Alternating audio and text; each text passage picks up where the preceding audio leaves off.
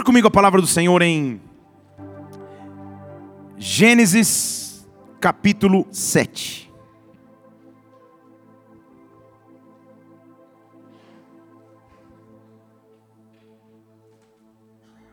Mandou muito bem, hein, Renata?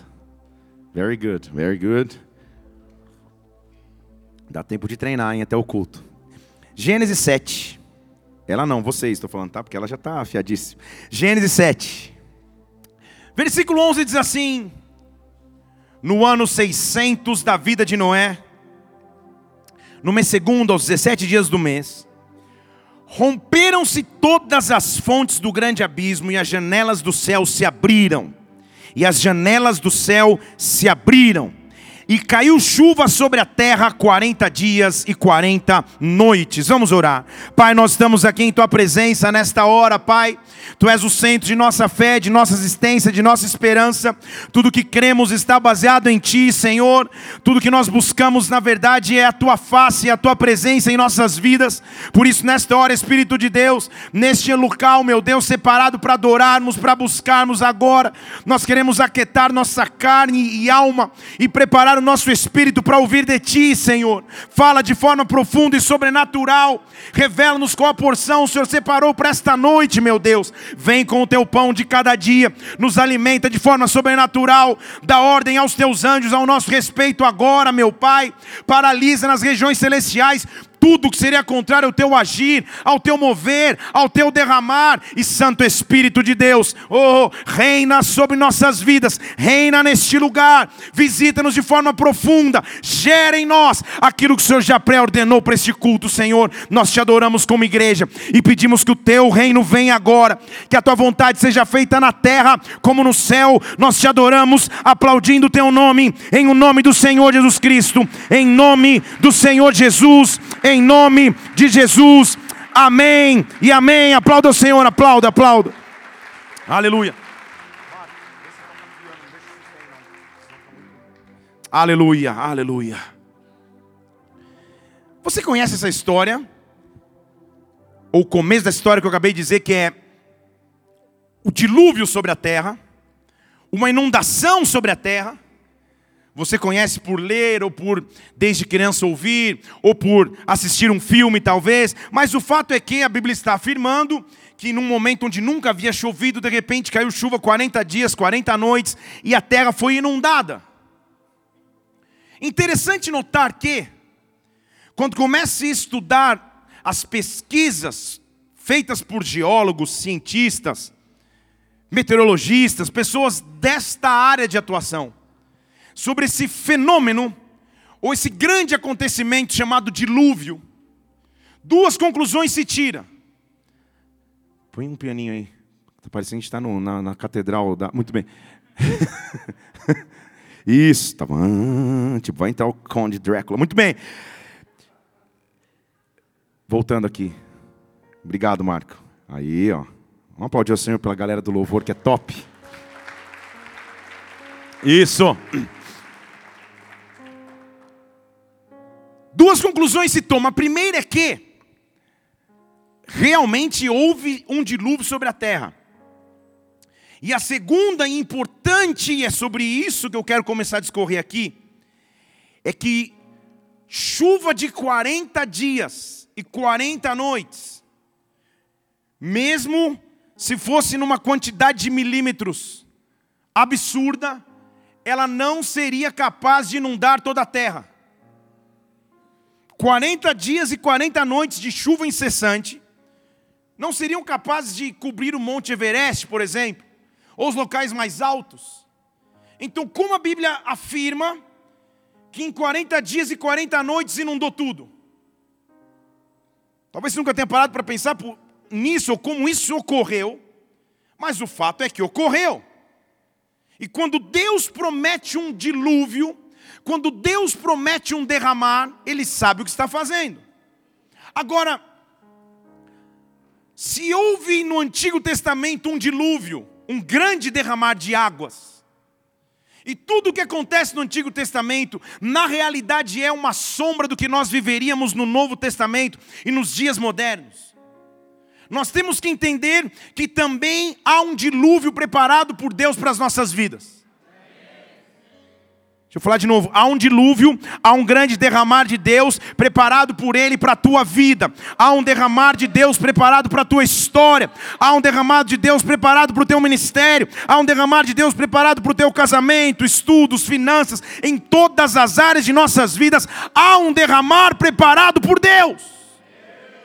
Falar de 40 dias, 40 no número bíblico, é um tempo de transição.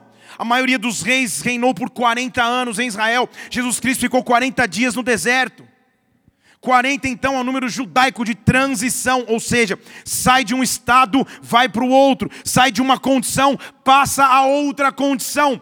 Falar de chuva caindo 40 dias e 40 noites é falar de uma capacidade de inundar que muda a minha estação, que muda a minha e a tua fase. Como será esse inundar? Como será esse derramar? Abacuque capítulo 2. Eles vão pôr até na tela para você não ficar tentando procurar Abacuque. Abacuque 2, versículo 14, nos dá uma dica de como seria esse inundar. Diz assim: a terra será inundada, a terra será cheia do conhecimento da glória do Senhor, como as águas cobrem o mar. A terra será inundada do conhecimento da glória do Senhor, como as águas cobrem o mar, como as águas cobrem o mar, sobre a minha vida virá o conhecimento da glória do Senhor. Por que, que a Bíblia está falando de conhecimento da glória? Conhecimento da glória, deixa eu falar um negócio óbvio, é que quando a glória vem, ela é conhecida. Pastor, não entendi. Calma, vou explicar. Quando a glória se derrama, quando a glória preenche, quando a glória enche, ela não fica reservado só em si, ela não fica reservado só em um compartimento, ela passa a ser conhecida. Deixa eu começar a pregar em português aqui. Quando a glória de Deus se derrama sobre a vida e a história de alguém, aqueles que estão ao seu redor começam a conhecer esta glória. Deus está chamando um povo para si que faz a sua glória conhecida na terra terra. E o que eu estou dizendo é que você está prestes a viver uma inundação, você está prestes a enfrentar um dilúvio e um derramar. Levante uma de suas mãos, o Espírito Santo vai se derramar sobre ti, sobre a tua vida, e a terra vai se encher do conhecimento da glória do Senhor, através de ti, através de ti, através de ti, que venha um encheco, um dilúvio e uma enchente da parte de Deus Deus, que tome todas as áreas de nossas vidas, que tome todas as áreas de nossa existência. Vem, Senhor, com a tua chuva sobre nós. Dê um brado a Ele e aplaudo neste lugar. Oh! Também entendeu-se com esse estudo que as águas do mar não podem ser só preenchidas com chuvas que vêm do céu. Isso. Isso foi um amém na linguagem infantil. As águas das chuvas, por mais intensas que se tornem, também não podem preencher a imensidão do mar. Então, os cientistas começaram a pesquisar e estudar o que inundou a terra no dilúvio. Porque se o primeiro dilúvio bíblico foi um dilúvio de julgamento sobre a humanidade. O segundo dilúvio é um dilúvio de redenção para a humanidade. Deixa eu falar de novo. Se o primeiro dilúvio foi um dilúvio para julgar uma sociedade imoral distante de Deus, o segundo dilúvio é a oportunidade de redenção para uma sociedade que continua imoral perante Deus. Há uma grande diferença entre dilúvios. Um dilúvio veio para ceifar, outro dilúvio vem para salvar. Um dilúvio veio para exterminar, outro dilúvio vem para resgatar. Eu e você somos portadores de um dilúvio. De mim, de você, há um dilúvio que pode fluir. Há um dilúvio que pode fluir. Vai fluir sobre mim glória como as águas cobrem o mar. Vai fluir sobre a minha vida glória como as águas cobrem o mar. Agora então os cientistas entenderam como que uma inundação nessa proporção acontece? A primeira e óbvia conclusão é que quando chove por 40 dias, alguma coisa vai inundar. Óbvio. Chuva é a mudança então do estado climático. Você estava enxergando uma atmosfera, outra atmosfera vem, invade e transforma tudo. Então a primeira fase que nós atravessamos quando Deus vai derramar sobre nós um dilúvio é que começa a chover. Vocês já entenderam o que estou falando espiritualmente, né?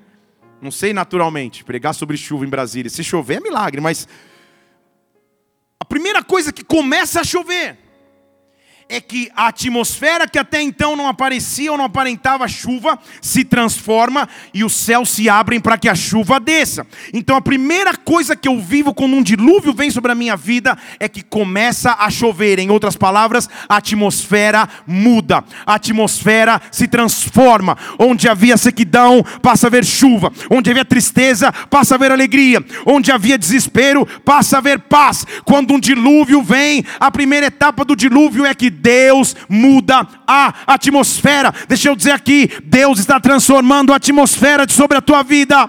Quais são as áreas que a atmosfera precisa ser mudado, que o clima precisa ser transformado, oh, que ele precisa se derramar de maneira diferente, que comece a chover, que comece a chover, que a atmosfera muda, que a atmosfera mude, que a atmosfera mude. Ore pela tua casa agora, ore pela tua carreira agora, ore pela tua empresa agora.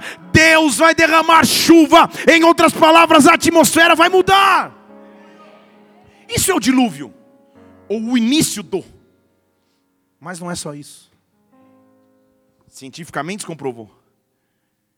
Então vamos entender quais conclusões eles pegaram. A segunda conclusão é que, em alguns lugares, acontece o que os cientistas chamam de zona de convergência. Convergência é quando dois rios ou ribeiros se encontram. A chuva se avoluma tanto, e depois que a chuva cai, os rios aumentam o seu curso, sua força, e eles vão seguindo caminhos até o ponto que eles se encontram. E nesta região de convergência, porque o volume de águas é maior do que o espaço que aqueles dois rios tinham para se encontrar, a água transborda. Estão comigo aqui? No National Geographic hoje? Estão comigo ou não? Então estou falando de coisas naturais que refletem o sobrenatural. Quando dois rios, então, que até então caminhavam em paralelo em alguns pontos e convergiam de maneira normal. Quando o volume de água aumenta, eles se encontram, inunda. Então a segunda conclusão do, dos cientistas para tentar entender como o dilúvio aconteceu foi: calma aí, choveu bastante, óbvio. Inundou algumas áreas. Mas a chuva sozinha não pôde carregar a inundação. A chuva ativou alguns rios com maior força. Esses rios, ao se encontrarem, continuaram o trabalho que a chuva começou. Estão comigo aqui? Então, a segunda característica de um dilúvio ou de um inundar é que coisas começam a se encontrar. Nossa, deixa eu, deixa pegar agora em português. Vamos sair da aula do, do, do telecurso segundo grau. Só você que acordou cedo para aula sabe que é isso que estou falando. Inundação começa a acontecer quando o encontro acontece. Quando um rio chamado fé se encontra com um rio vontade de Deus. Quando um rio chamado adoração se encontra com um rio chamado presença de Deus. Quando um rio chamado entrega se encontra com outro rio que se chama soberania de Deus. Quando duas coisas vêm se encontrar na terra, uma inundação sobrenatural começa a acontecer. Em outras palavras, Deus está vendo a tua busca, Deus está vendo a tua entrega, Deus está vendo a tua adoração. E enquanto você está aqui neste rio adorando, a glória dele então se manifesta e há um encontro encontro na terra, e neste encontro um transbordar acontece. Estou bem teórico hoje, professor de universidade, mas sabe qual é o ponto principal de um encontro? Ou no ponto principal do encontro de duas retas, ali a maior força. Deixa eu falar de novo. O que é a cruz, se não uma reta? Que encontrou outra. Estão comigo aqui? O que estava na terra, que teve acesso ao céu, mas foi cortada por um homem que veio à terra e se assumiu como homem, como eu, viveu no meu nível. Mas no ponto de encontro, entre os dois pontos, ele recostou sua cabeça. Não estou entrando no fundo demais, né? Então aqui, no ponto de convergência, onde iria haver um transbordar, ali ele encostou a sua cabeça.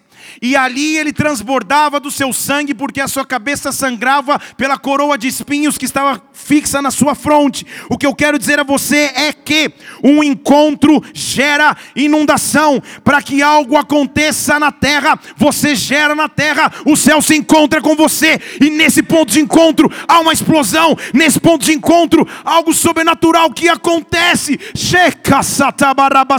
O que eu estou dizendo é que, com autoridade, autoridade do nome de Jesus Cristo, quando você se posiciona, rios começam a se encontrar, rios começam a se encontrar, e quando esses rios se encontram, uma inundação acontece. Você busca, busca, busca, ora, ora, ora, se entrega, se entrega, se entrega, persevera, jejua, não desiste, você vai gerando o teu rio.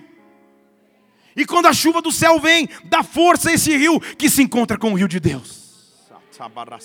E aí as áreas começam a ser inundadas. As áreas começam a ser inundadas. Então não é só quando você olha e fala, Senhor, não vai chover nunca mais, não vai mudar a atmosfera nunca mais. Diz, calma aí, a minha chuva já gerou um, um movimento no rio. Estão comigo ou está muito científico? A minha chuva já gerou um movimento no rio. A minha chuva já começou a mudar e transbordar a sua história. Então se prepare. Você vai começar a viver algumas áreas de transborde espiritual sobre a sua vida. Deus vai começar a se transbordar em bênção a 30, 60 e a 100 por um. Levante uma de suas mãos aqui. Eu estou dizendo que a terra vai se encher do conhecimento da glória. A orecabasteja, em outras palavras, haverá um dilúvio, haverá um inundar, haverá um derramar sobre todas as áreas da sua vida. Que a tua fé encontre a glória de Deus. Que a tua perseverança encontre a soberania de Deus. Oh, que a tua persistência, encontre a mão de um Pai amoroso. Há uma convergência acontecendo, está se encontrando a tua vontade com a vontade soberana de Deus. E quando isso acontece, uma explosão, uma inundação acontece, uma enchente acontece. Só que essa enchente agora é de glória. Dê um brado ao Senhor, aplaudam aqui, porque chegou o tempo de transbordar. Chegou o tempo de transbordar. Chegou o tempo de transbordar. Aplaudo, aplaudo, aplaudo, adoro. Oh!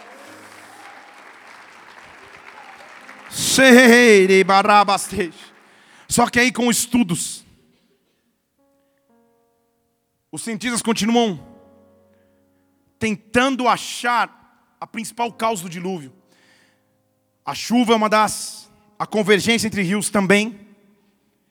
Mesmo assim, não se consegue chegar a uma conclusão clara de que um dilúvio nessas proporções aconteceria só com esses dois fatores. E cientista é cientista, é muito inteligente, mas bastava que eles tivessem lido a Bíblia. Porque a Bíblia já deixou a dica. E na verdade é sobre isso que eu quero pregar. Deixa eu falar de novo. Na verdade, nessas próximas duas horas nós vamos gastar aqui. Aleluia! É brincadeira, visitantes. É uma hora e quarenta e cinco. Sobre as águas da chuva, as correntes dos rios, há uma força muito maior. E esta força concluiu-se então que foi o grande causador do dilúvio na terra. Eles demoraram anos de pesquisa e eu demorei segundos ao ler o versículo. Mas o fato é que a revelação é a mesma. Se você colocar de novo Gênesis capítulo 7, versículo 11, ele vai falar como o dilúvio aconteceu. E ele vai dizer assim: Olha, sabe como o dilúvio aconteceu? Gênesis 7, 11 no ano 600 da vida de Noé, mês segundo, só para dar o dia, 17 do mês, romperam-se as fontes do grande abismo. E choveu. Estão comigo ou não? Romperam-se as fontes do grande abismo e choveu. Você está olhando, pensando, tentando entrar no Google, pesquisar rápido para ver o que está acontecendo. Então vou te explicar tecnicamente o que eles concluíram. Que de alguma forma, enquanto chovia, enquanto os rios transbordavam, houve um sacudir na terra, rachaduras aconteceram nas bases, abaixo do solo onde pisamos, e águas que até então estavam escondidas, abaixo da superfície, vieram para a superfície de tal forma que inundaram completamente a terra. Essa é a conclusão científica, deixa eu dizer espiritualmente. Há momentos em que chove, há momentos em que transborda, mas há momentos em que aquilo que estava escondido, que aquilo que estava retido, que aquilo que você não via na superfície começa a vir à tona. Há momentos que Deus faz um xiso, deixa eu falar em português, que Ele faz um racha, que Ele abre aquilo, e ao abrir, quando Ele abre, o que estava antes retido começa a ser liberado. É como uma represa que estava esperando o momento, eu não vi onde estava, de repente inundou, eu não vi como aconteceu, de repente inundou. Deus está se preparando para derramar sobre ti, para que você comece a ter na superfície aquilo que está sendo gerado no secreto. Ninguém vê, ninguém sabe onde está, mas de repente do céu vem um comando e a terra começa a produzir. Oh! Oh, deixa eu dizer, sabe quando ele diz eu vou invadir e vou inundar tua vida financeira? É isso que ele está dizendo. Não é que vai começar, você vai chegar na esplanada e vai começar a chover nota de 100. Se fizer, me liga rápido e eu vou até com uma sacola. Não é que vai cair do céu. Não é que de repente alguém vai tocar no seu coração e, e vai transbordar e, e vai te dar uma fortuna. Se fizer também, Bradesco com 768, mas não, não é isso. Mas ele diz é que de repente, sem o seu conhecimento ou sua força envolvida, o solo seco que você sempre pisava. Aqui estava seco, ali estava seco também, aqui estava seco também. Daqui a pouco lá embaixo você não está vendo. Lá embaixo ele está gerando algo. No profundo alguma coisa está acontecendo. Na abaixo da superfície que você pisa alguma coisa está acontecendo. Algo está sendo gerado e daqui a pouco há uma força que vem de baixo para cima e as fendas do abismo, de acordo com o Gênesis que eu acabei de ler, se abrem e o que estava profundo não consegue mais reter o que ficava lá. É possível e começa a chegar em outra atmosfera. Sabe o que Deus está falando? Ele está falando claramente de chamar a existência o que não existe, de chamar de outra dimensão para nossa dimensão o que Cristo já gerou. Oh, oh, oh, oh. Deixa eu dizer uma coisa. Isso é revelação bíblica. A Bíblia diz que no princípio a terra era sem forma e vazia. E o Espírito de Deus estava em cima de uma nuvem, sacudindo a nuvem para ela pingar. É isso que a Bíblia diz? Sim ou não? Abre rapidinho, não, não. A Bíblia diz que o Espírito de Deus se movia sobre a face das águas. Em outras traduções e no original, se movia sobre a face do abismo. Estão comigo? Há coisas que o céu produz, e eu posso ver claramente caindo. Há coisas que na terra eu consigo ver o transbordar começar a acontecer. Mas há níveis mais profundos. Há profundidades de Deus que já estão retidas, esperando um comando da parte de Deus para que comecem a transbordar. O verdadeiro dilúvio acontece quando o abismo se fende ao meio e aquilo que eu não podia ver começa a ter realidade sobre a minha vida. O Verbo já existia, ele se fez carne, o abismo se rompeu, ele veio à terra, habitou entre nós nós, vimos a glória dele, glória como filho único do Pai. O que eu estou dizendo aqui nessa noite, Deus está te dando autoridade para chamar a existência aquilo que não existe. Os abismos vão se fender, Deus vai começar a fazer brotar no natural aquilo que antes só existia no sobrenatural. Oh! Sabe por quê? A chuva cai, molha um pouco, glória a Deus, daqui a pouco seca o transbordar vem, acontece, daqui a pouco o, o, leito do rio volta à sua originalidade. Mas quando o abismo se fende e do profundo alguma coisa vem, aí uma explosão acontece e é semelhante às águas que cobrem o mar. Conclusão científica de Abacuque, capítulo 2, versículo 14. Ah, o que eu estou dizendo é que sobre as nossas vidas há de chegar um tempo onde, como as águas cobrem o mar, a glória dele comece a se manifestar, os milagres sejam naturais naturais do dia a dia, as respostas sejam naturais todos os dias, os sobrenaturais de Deus invadam a terra de forma que eu não controle mais.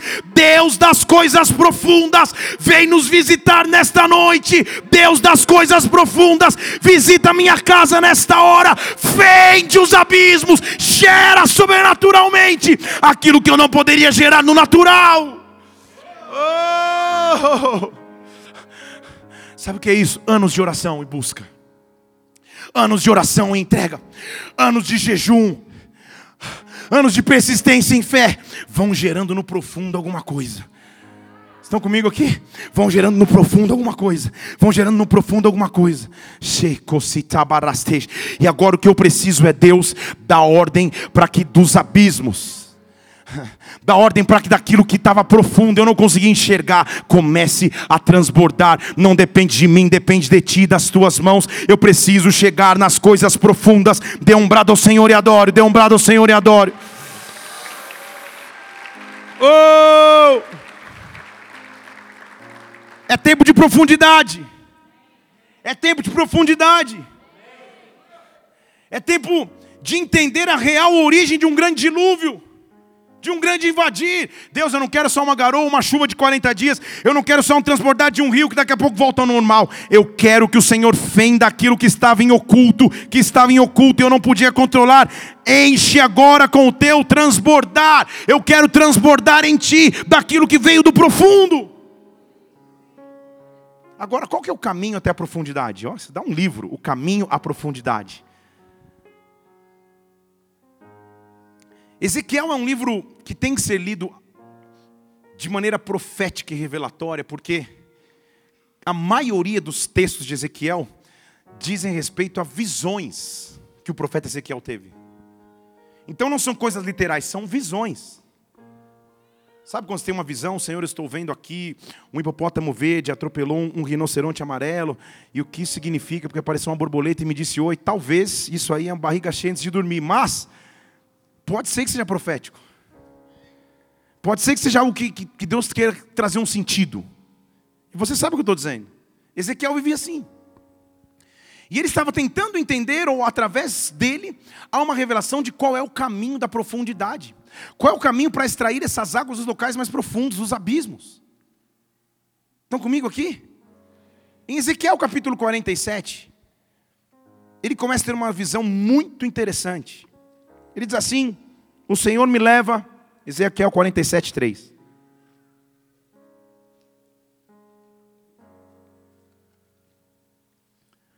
Pensa na tua primeira experiência quando você viu o mar.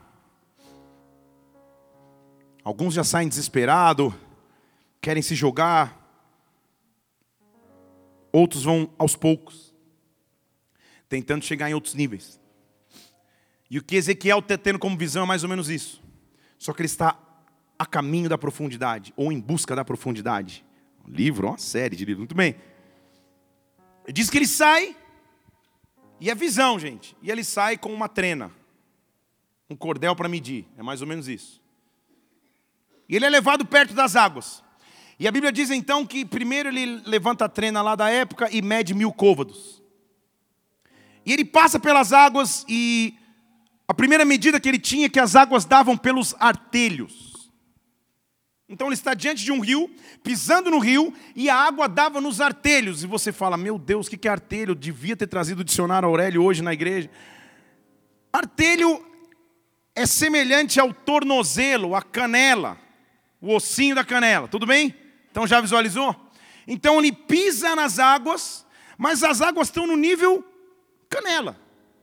Dificilmente, a não ser que você seja muito desesperado, você vai se afogar com água na canela. Alguns casos raros de desespero, mas na canela ou nos artelhos é só a primeira fase.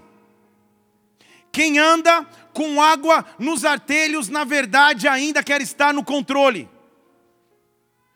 Quem não passa desta fase de artelho, não consegue ir além em Deus porque artelho é aquele que caminha sozinho para onde quer, faz o que quer, a hora que quer, sem prestar contas a Deus e a ninguém e a nada. Quem tem água no artelho decide o que é certo e o que é errado para a sua própria vida. Quem tem água no artelho caminha segundo a sua própria vontade e não a vontade de Deus. Agora ficou até um silêncio. Quem fica com água no artelho anda com as forças da própria perna. Tem a sua própria definição. Estou desenvolvendo uma pregação, então não vou dar spoiler, mas vou, quando eu pregar, você finge surpresa. Que a grande, a grande, o grande desafio que nós estamos vivendo nessa sociedade atual é que estamos vivendo dias semelhantes a Babel. Babel, já estou dando spoiler demais já. Foi onde Deus confundiu a linguagem do povo e a linguagem foi confusa. Tudo bem? Sim ou não? Você realmente estou precisando pregar sobre esse tema. E aí a linguagem foi confusa. Essa linguagem é resgatada depois, não vou dizer quando, ela é resgatada. E hoje em dia já não há tanta confusão de linguagem. Você consegue se comunicar, você consegue, com a ajuda do Google Tradutor ou do desespero, se comunicar em, em, em outras nações e não há tanta confusão de linguagem assim. Mas sabe qual é a confusão da linguagem de Babel dos dias atuais? Não é mais a linguagem, mas a definição da linguagem. Esse é o spoiler da minha pregação futura. Vou te dar um exemplo. Eu digo para você amor e você tem a tua definição do que é amor. Eu tenho a minha, mas qual que é a palavra? Eu digo a você santidade, você acha o que é santidade, eu posso achar o que é santidade, mas o que a palavra diz? Quem anda com água no artelho tem a sua própria definição do que é amor, do que é família, do que é honestidade, do que é santidade, do que é compromisso, do que é responsabilidade, anda definindo por si mesmo, anda em Babel. Estão aqui? Não procura a palavra para definir a sua vida, mas autodefine sua história. Água no artelho. Faz o que quer, a hora que quer, do jeito que quer, porque está com água no artelho, não passou deste nível. Sabe qual é o exemplo bíblico de água no artelho? Um cara chamado Jonas, que recebe uma comissão de Deus. Jonas 1,1 diz assim: Jonas, vai prega contra Nínive, uma cidade, clama contra ela, Jonas 1, 2.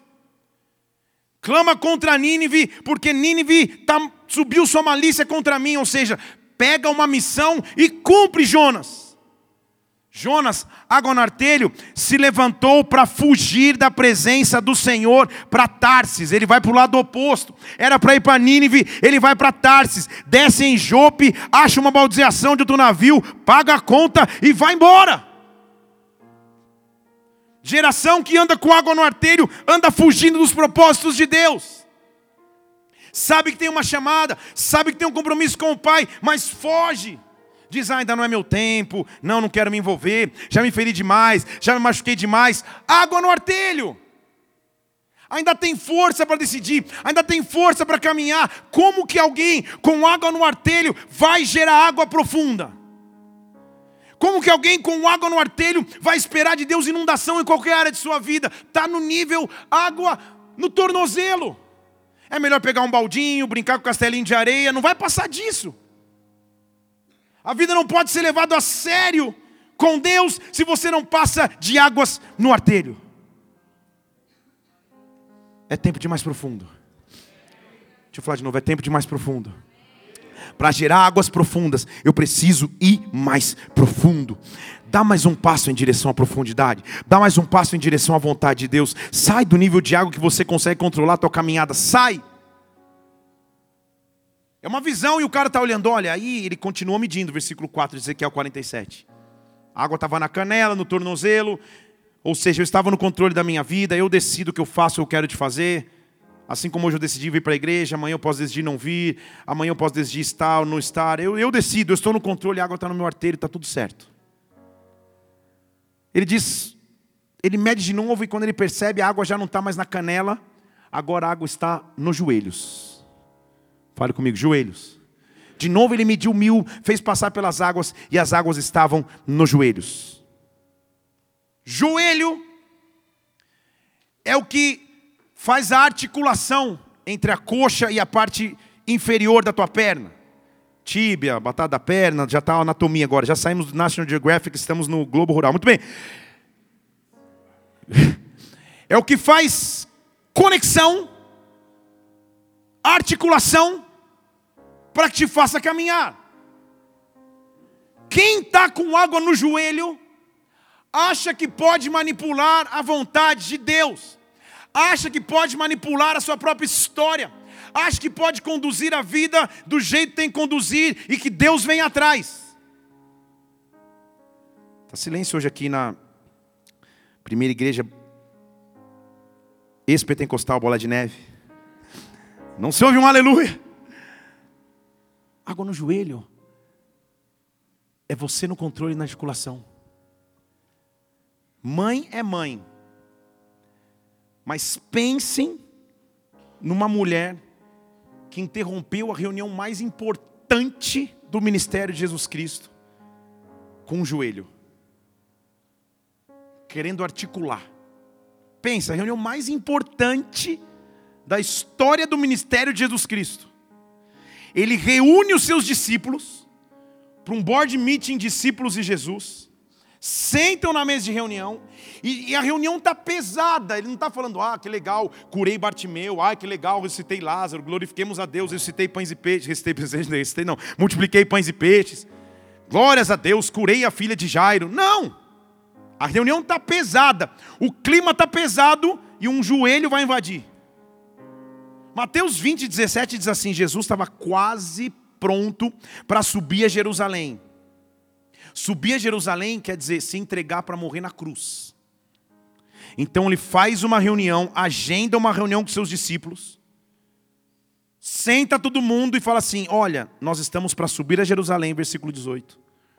E o que vai acontecer lá é que eu vou ser entregue aos principais sacerdotes, aos escribas, eles vão me condenar à morte, eles vão me entregar aos gentios, eu vou ser escarnecido, açoitado e eu vou ser crucificado. Pensa no tema da reunião? Clima estava assim, mais ou menos assim, o silêncio assim, todos olhando. Agora, mãe é mãe. Só que essa mãe, para mim, é um exemplo de joelho. Que mãe sempre vai cuidar do seu filho, independente da idade. Porque Jesus está numa reunião tensa, não dá para interromper essa reunião, vamos combinar? Ele está sentado com os discípulos falando, gente, eu vou morrer, vou apanhar, vou levar chibatada, açoite, escárnio, eu vou morrer na cruz, o negócio vai esquentar. Aí bate na porta da reunião uma mulher, que não era do cafezinho. Versículo 20 diz: Se aproximou dele a mãe dos filhos de Zebedeu. Chegou com seus filhos, interrompeu a reunião, se ajoelhou e falou assim: Ó, oh, Jesus. Jesus falou: O que você quer? Ele falou: ah, Eu quero que os meus dois filhos, um fique à sua direita e outro à sua esquerda, lá no teu reino. Que momento! Jesus está falando numa reunião pesada. Ela está falando assim: Senhor, pouco importa o que o Senhor tem que sofrer, garante que eu preciso. Estão comigo? Se isso não é um joelho, se isso não é uma tentativa de manipulação e articulação, Jesus está tá, tá abrindo o coração para os seus discípulos, dizendo: vai ser duro, vai ser difícil demais. Pouco me importa. Os meus, agora, os filhos de Zebedeu, gente, são marmanjos, barbados, adultos. Não estou falando de criancinha do ministério infantil. Pensa nos filhinhos chegando junto, ela, Jesus, não importa o que esteja acontecendo, meus filhos têm que ter lugar garantido, um da esquerda, outro na direita, no teu reino. Será que muitas vezes nós não somos assim? Centrados no joelho, centrados na articulação e na manipulação que podemos conduzir por nós mesmos. Estão comigo? Não importa o que os outros estejam sofrendo ou qual sacrifício esteja envolvido, eu preciso garantir a minha. Era o que a mulher estava dizendo. Como que alguém em sã consciência invade uma reunião de Jesus e seus discípulos para fazer um pedido desse? Pior, na frente dos outros discípulos. Mãe é mãe. Toda mãe ama os seus filhos. Umas se empolgam mais, outras menos. Agora, esta mulher é a representação de quando nós tentamos manipular a vontade de Deus do jeito que a gente quer. Porque Jesus, ainda com paciência, tipo, interrompeu minha reunião. Nenhum discípulo teve ousadia de falar nada, de tão tenso que ficou. Jesus vai morrer na cruz, vai ser espancado. E como que essa mulher invade e fala? Jesus fala assim: calma aí, versículo 22. É um à esquerda, outra à direita, é isso? Mulher, você não sabe o que você está pedindo. Será que você pode beber o cálice, ou vocês podem beber o cálice que eu estou para beber? Aí eles responderam: Podemos, nem sei o que você está falando. Você não sabe o que está pedindo. Deixa eu falar de novo. Você não sabe o que está pedindo. Essa foi a resposta de Jesus para a mulher. Sabe por quê? Vamos para outra revelação aqui. O lugar à minha direita e à minha esquerda não é de honra. Porque o lugar à minha esquerda e à minha direita você não sabe, mas ele está reservado para dois ladrões que vão morrer comigo na cruz. Você não sabe.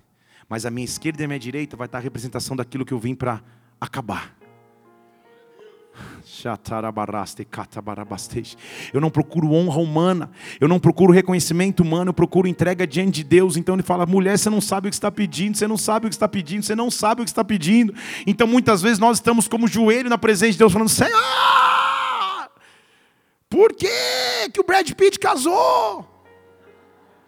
Era a minha promessa, Deus. Deus fala: você não sabe o que você está pedindo. Estão aqui? Por que, Senhor, eu não passei naquela prova que eu estudei tanto, me dediquei, eu fiz e não passei? Deus fala: você não sabe o que está pedindo. Você não sabe o que está pedindo. Você não sabe o controle é meu, está tentando ser joelho. Estão comigo? Senhor, por que, que eu escolhi essa abençoada carreira, pai? Eu não tinha nem consciência aos 17 anos quando fiz vestibular. Agora vida inteira. Você não sabe o que está pedindo, você não sabe o quanto eu vou te abençoar através dessa carreira. Você não sabe o que está fazendo, você não sabe o que está pedindo. Checa, sabasteja. Para de ser joelho, para de tentar articular da própria história. Vai para um nível mais profundo. O controle não está com você, não é seu. Para de dizer Senhor, Senhor. Pelo contrário, diz Senhor, Senhor, eu te louvo, eu te adoro, eu te louvo, eu te adoro. Eu quero algo mais profundo, eu quero algo mais profundo. O controle não é mais meu, o controle não é mais meu. Pega a minha história em tuas mãos e cumpre o teu querer. Dê um brado a Ele adoro neste lugar e adore. Oh!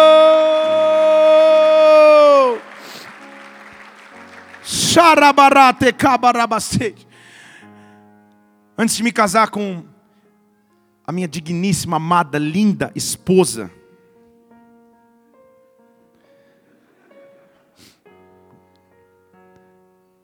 Meu plano de vida era fazer faculdade de teologia em Londres, porque eu tinha ganho uma bolsa completa. Talvez me casar com qualquer gringa que aparecesse. E voltar para o Brasil mandando um cartão postal para meus pais. Isso era meu plano de vida. E no ano de 1999, ou seja, no século passado, eu já estava com a, com a passagem pré-comprada, a igreja que eu fazia parte, vendendo coisa na cantina, com, com uma fotinha minha com um negócio para contribuir, o pessoal se envolvendo, tipo, Felipe ganhou uma, um, uma bolsa em Londres, vai fazer faculdade lá. Janeiro de 99 era, era a data, era a época. Só que em outubro de 1998, Toca uma música romântica, Marcos. Vamos ver, vamos ver o quão romântico você está. Esse é o máximo do teu romantismo? Marco, Marco. Não sabes o que pedis. Em outubro de 1998. É, tá bom.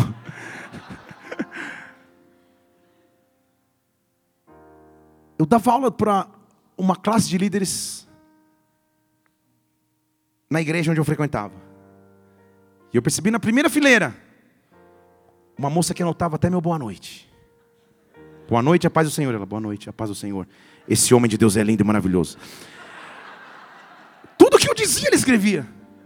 Eu olhava e falava: Não, Deus, não, Pai. Senhor, Londres, Deus, Londres. Quero ir para London. Só que o meu coração começava a bombar toda vez que eu via aquela patricinha das perdizes. Tem umas de Beverly Hills, tem outras das perdizes. Resultado, igreja. Não pisei em Londres. Com a glória de Deus.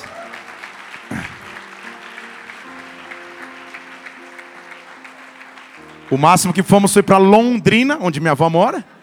E tá bom, tirei uma foto no, na, na, na, no orelhão, tá tudo certo. Olha, ela se empolgou, se empolgou. Vamos para Londrina, Natália. Aí, deixa eu dizer a você. Nem tudo que você quer no presente agora significa vontade boa, perfeita e agradável de Deus. Nem tudo que você acha que é perfeito para você agora é o plano perfeito de Deus para a tua vida. Só aqueles que são joelho param, se frustram, querem voltar atrás porque não está acontecendo algo agora. Quem vive no nível do joelho se desespera quando Deus não faz algo, vive como uma criança, vive como uma criança. Deus, ah, eu quero agora, eu quero agora, eu quero agora. Meu filho Mateus toca bateria como vocês acompanham nas redes sociais. Só que no andar de cima, eu moro no nono andar, no décimo andar mora um general. Então só os, os bateristas os pais bateristas sabem o desafio que é. E ele acorda todos os dias, eu não sei porquê, Deus me deu essa graça e misericórdia, seis e meia da manhã, e ele já acorda dizendo, bateria, bateria, bateria. Não dá. Filho, se a gente não esperar pelo menos ter umas nove, para ver se o general já acordou, teve alvorada, alguma coisa, ele já saiu, não dá para começar a tocar agora. Só que ele esperneia, chora, ele quer na hora, porque ele não tem maturidade de entender o tempo de espera. Mas isso é uma criança de nem três anos de idade. Não dá para adulto e maduro em Deus ser como um joelho, querer controlar todas as coisas, o destino de todas as coisas. Senhor, ah, meu vizinho viajou, meu Deus, para Disneylândia. O máximo que eu fui foi para Ceilândia. Pai, meu Deus, ah, eu quero, eu quero agora. Eu sou joelho.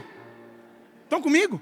Eu sou joelho, eu preciso articular, eu preciso manipular. Senhor, me permita sentar à tua direita e à tua esquerda. Você não sabe o que você está pedindo.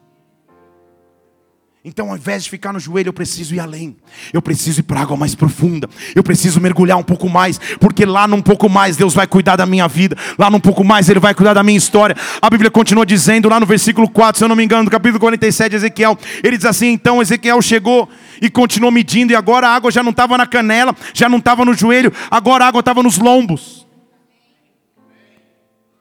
A água estava nos lombos. Põe lá, Ezequiel 47, verse 4. Muito bem a água estava nos lombos. Você está falando, amém. Glória a Deus, pô, já é um outro nível.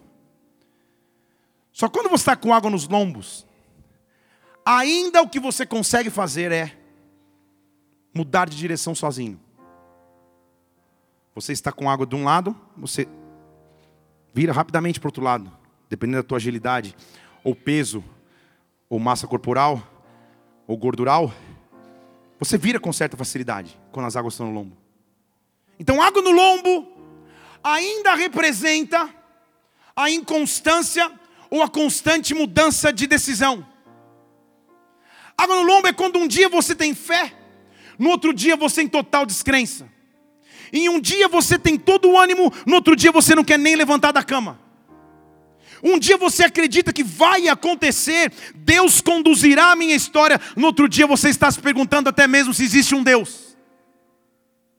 Água no lombo é quando uma inconstância entra e você vive numa montanha russa de emoções: alegria, desespero, paz, aflição, empolgação, desânimo pleno, pensamentos de vida, pensamentos de morte. Isso é água no lombo.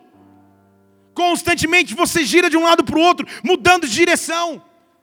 Por isso que a Bíblia diz em Tiago capítulo 1, versículo 6: quando você pedir, peça com fé. Tiago 6: peça com fé, não duvidando. Quem duvida é semelhante à água do mar, à onda do mar, que é levada pelo vento. Está aí? Tiago 7. Não pense que esse homem vai receber do Senhor alguma coisa. Não pense que ele vai receber alguma coisa se ele pede duvidando, se ele pede vacilando. O próprio livro de Tiago, de novo, no capítulo 4, versículo 7, ele diz assim: sujeite-se a Deus. Tiago 4, 7. Resista ao diabo, ele vai fugir de vocês. Chegue até Deus. Ele vai chegar a vocês. Limpa a mão, pecador. Mas você que tem um espírito vacilante, purifica o teu coração. Espírito vacilante é exatamente o que estou dizendo. Água no lombo. Toda hora vacila toda hora apresenta inconstâncias, a água está no lombo. Você ainda consegue controlar a virada. Estão comigo aqui? Se você tem vivido fases de constantes inconstâncias, ó que frase linda, de constantes inconstâncias, de constantes alterações, nem você consegue prever como você vai acordar amanhã, nem o seu esposo, ele acorda, olha para você e fala: Bom dia, e só Deus sabe qual será a reação. Se você virou um, um, um, fio desencapado, descontrolado, porque você perdeu o controle sobre as suas próprias emoções, agir, pensar ou sentir, as águas estão no lombo. E Deus está nos chamando para um nível de águas mais profundo, igreja. Deus está te chamando para um nível de águas mais profundo, porque a inundação só vem quando as águas são profundas, quando as águas estão no abismo. O versículo 5 diz que então ele mediu de novo. Não é possível eu ficar na água, na, na, canela, no joelho, articulando, ou no lombo, mudando toda hora. E agora ele mediu, era um rio. Deixa eu falar de novo. Era um rio. Era um rio. E não dava para atravessar. Não dava para atravessar, em outras palavras, não dava para atravessar caminhando de um lado para o outro.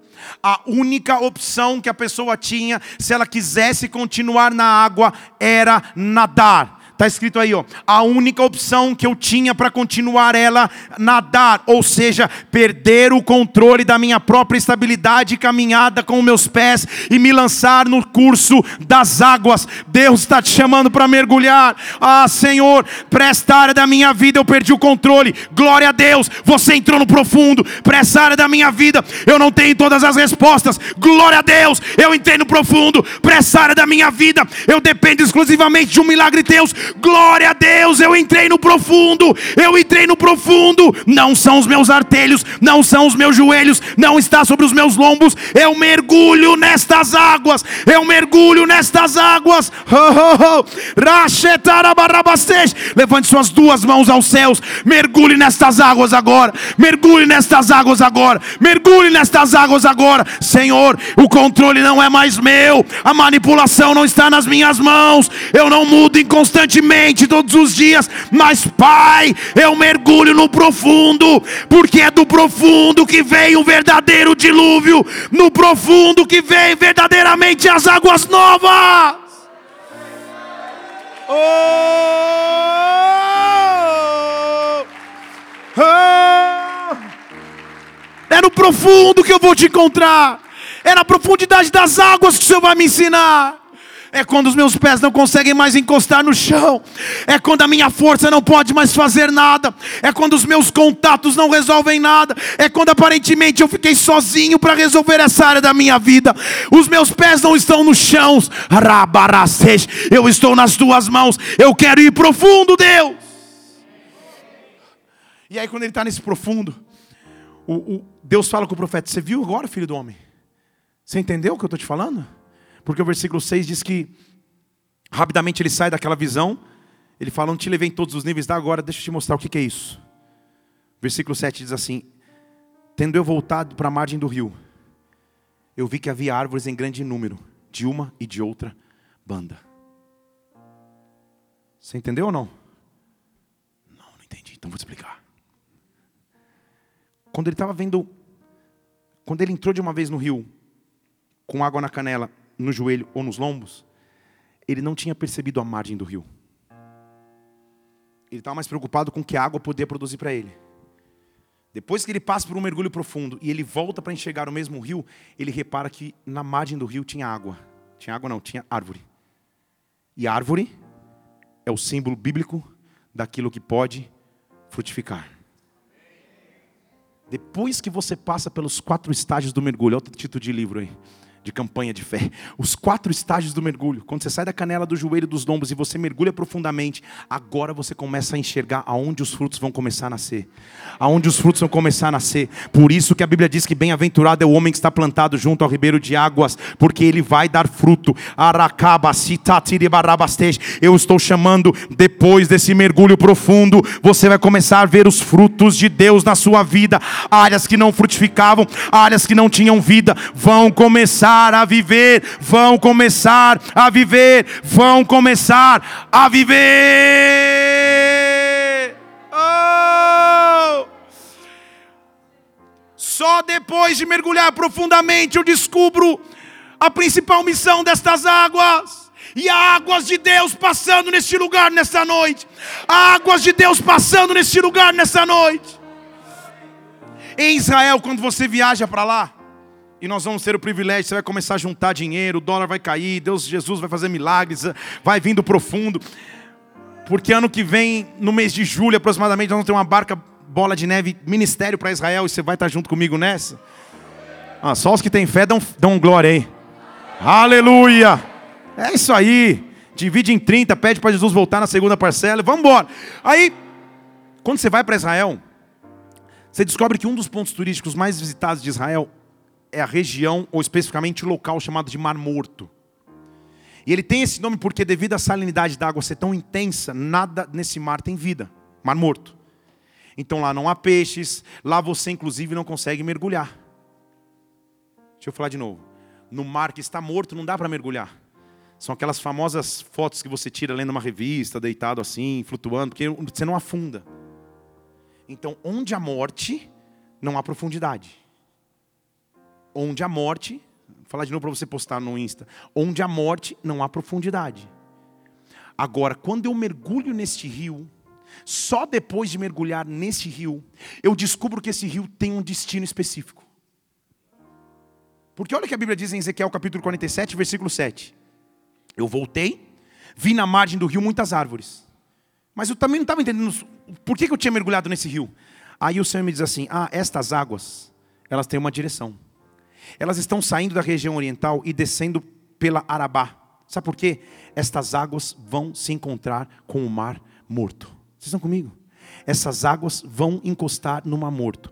E ao entrarem nas águas salgadas do Mar Morto, estas águas vão se tornar saudáveis. Essas águas vão se tornar saudáveis. Sabe o que ele está dizendo? Neste rio que você mergulha da glória e da presença de Deus, nesse rio que você mergulha, que o controle não é mais teu, este rio tem uma direção. Esse rio está andando de um lado, andando de outro, andando para outro, andando para outro, vindo para outro lado, porque a intenção dele é tocar a área morta da sua vida que não não tinham possibilidade de viver, porque tinha muita salinidade, em outras palavras, era muito difícil prosseguir. Ele diz: há um encontro, pode deixar na tela o versículo, que está prestes a acontecer, estas águas vão se tornar saudáveis. Versículo 9: por onde quer que este rio encostar, vai viver todo ser viventes, vai brotar enxames, vai haver muitíssimo peixe, num rio que não podia ter vida, vai ter muito peixe, porque onde chegarem estas águas, o mar vai se tornar em doce e viverá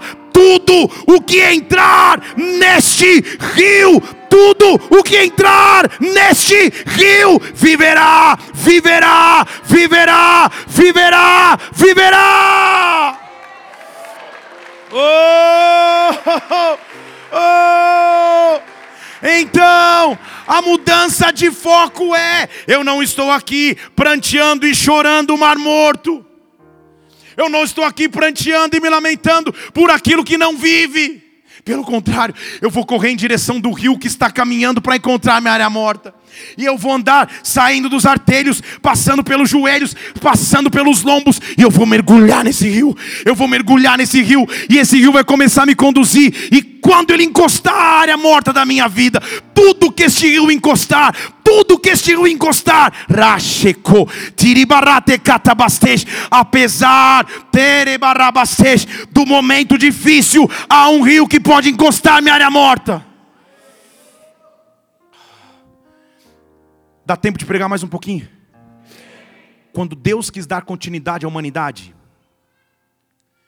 porque Adão falou assim: Ó, Deus, legal, hipopótamo, girafa, cavalo, rinoceronte, zebra, mas não tem uma ajudadora idônea.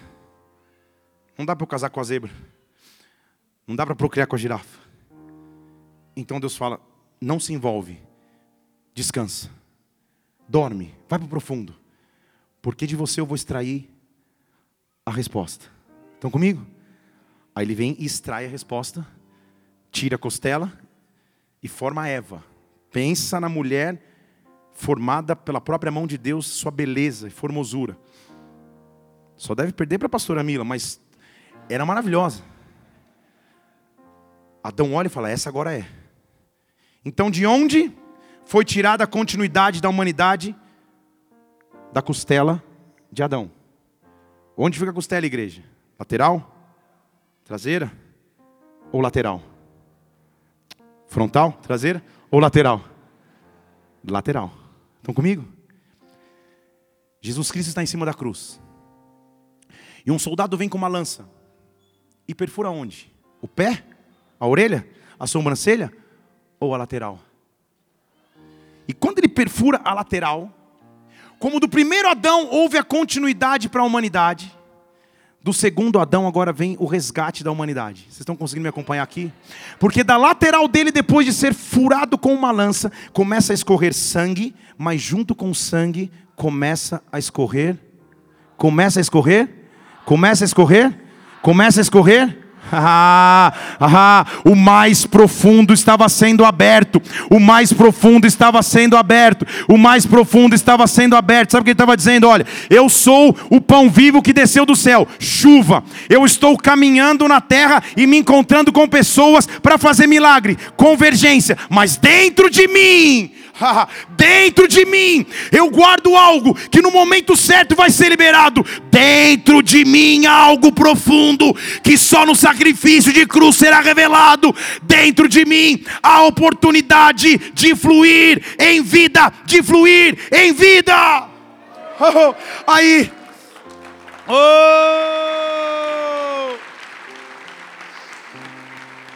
Aí está falando assim, pastor, mas isso é Jesus Cristo. Ah, eu não consigo. A Bíblia diz que nós faríamos coisas iguais a Ele ou maiores. E sabe o que Ele diz para nós em Mateus capítulo 7? Perdão, João capítulo 7. Aquele que crer em mim, aquele que crer em mim, do seu interior fluirão rios de água da vida fluirão rios de água da vida. O que estava retido aí no teu interior, o prado de vitória que estava retido, a capacidade de se reinventar, a capacidade de entrar num tempo novo, aquilo que você não podia gerar do teu interior vai começar a fluir, da tua intimidade com Deus. Deus está te chamando, porque onde esse rio encostar, haverá cura, haverá restauração, haverá transformação. Nesta noite, mergulhe completamente no rio de Deus, saia da fase dos artérios, dos joelhos e dos lombos e mergulha onde os teus pés não tocam o chão, porque o controle é dele, absolutamente dele. Oh, feche seus olhos nesse lugar.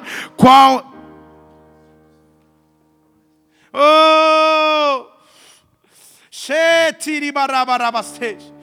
Oh! Oh! Oh! Deus está te convidando para mergulhar. Porque do trono e do cordeiro flui um rio. Qual é a área da sua vida que você precisa, Senhor, eu entrego por completo? Não é do jeito que eu quero caminhar, a água não está na canela. Não é do jeito que eu quero articular, a água não está no joelho. Eu não quero ficar constantemente mudando de ideia, a água não está no lombo. Senhor, eu quero mergulhar profundamente, eu quero mergulhar profundamente. Eu preciso e vou mergulhar profundamente.